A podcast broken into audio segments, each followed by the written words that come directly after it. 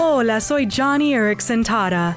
Poco después de romperme el cuello, conocí a un joven en rehabilitación que me dijo que había estado en silla de ruedas durante ocho años.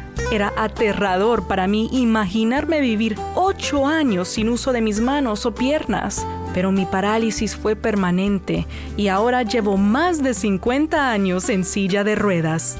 Algunos me han preguntado cómo le hago o cómo he podido seguir confiando en Cristo durante todos estos años.